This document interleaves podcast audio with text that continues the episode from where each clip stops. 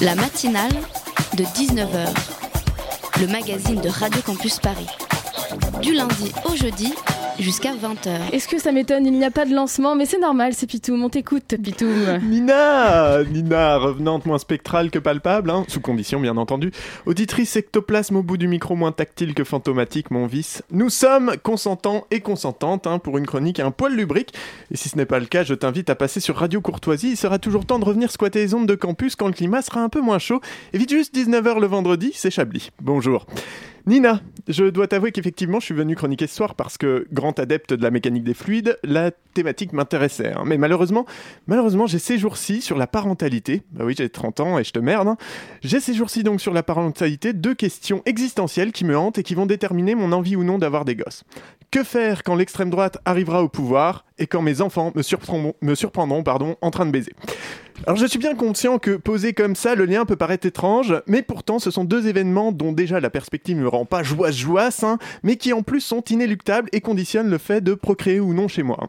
C'est pas que je veuille absolument que mes gosses me voient niquer sous la présidence de Marine Le Pen, non. C'est juste que j'ai une histoire personnelle chargée dans le domaine et que je sens bien incapable de garder pour moi mes moments intimes comme d'endiguer la montée de l'extrême droite, ce qui est emmerdant.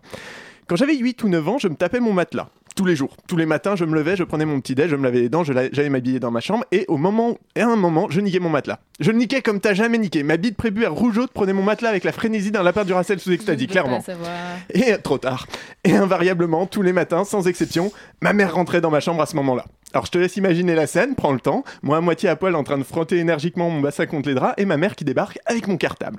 Et à la même période, le Front National commence à percer au sein de la classe ouvrière. En 2002, j'avais un ordinateur dans ma chambre, avec un beau bureau, un bel écran, euh, et une disquette filée par un pote au collège avec des photos sales m'amène, t'imagines pas. Du porno bien trash en mode patchwork, hein, composition ma foi assez travaillée, de pipes, de masturbation, de vulves béantes poilues ou non, en gros plan, avec la diversité, des origines multiples, un peu duro parce qu'il faut pas mourir con. Bref, un, beau travail d'inclusivité vraiment. euh. Et puis j'avais le pyjama au genou et ma bite à la main, droite comme un crayon quatre couleurs, pas bien plus épaisse d'ailleurs, et je m'en donnais à, à Et évidemment, ça n'a pas manqué, hein, ma mère est rentrée dans ma chambre et Jean-Marie Le Pen est passé au second tour. À ce moment-là, le cul à l'air, la main sur ton érection prépubère et l'écran qui ressemble à un moodboard pour le prochain film de Catherine Breillat, tu as un choix à faire. Et tel un électeur de gauche en ce 21 avril 2002, ce choix-là t'as pas été préparé pour. Quand les Français devaient choisir entre Le Pen et Chirac, je pouvais pour ma part fermer mon triptyque de pornographe ama- amateur offrant une vue imprenable sur mon sexe, ou alors me reculoter en deux-deux, exposant ainsi à la vue de ma génitrice le spectacle décadent de mes fantasmes indicibles. J'avais deux secondes pour réagir et j'ai bloqué tel Besancenot dans l'isoloir.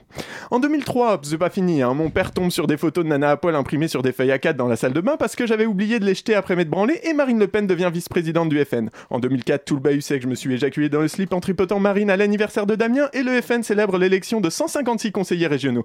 En 2007, mon colocataire ramasse mes mouchoirs post-masturbation au pied de mon lit et Sarkozy est élu président sur un programme qui commence à s'approprier les idées d'extrême droite. En 2012, je fais un full frontal à ma colocataire que je croyais absente en allant chercher de l'ice dans la cuisine à poil. Marine Le Pen explose les records de voix du FN. En 2017, Marine Le Pen est au second tour et remporte 40% des suffrages. Une collègue tombe sur mon compte Instagram érotique anonyme. Cette année, dans la conversation WhatsApp où ils m'annoncent leur mariage, j'envoie par erreur une photo de ma bite à ma sœur et mon beau-frère, tandis que le Rassemblement National récupère un mouvement spontané de gens dépolitisés et dégoûtés de la politique. Je n'ai donc dans la vie, Nina, qu'une seule certitude. Le jour où mes enfants me verront baiser, le Rassemblement National sera au pouvoir.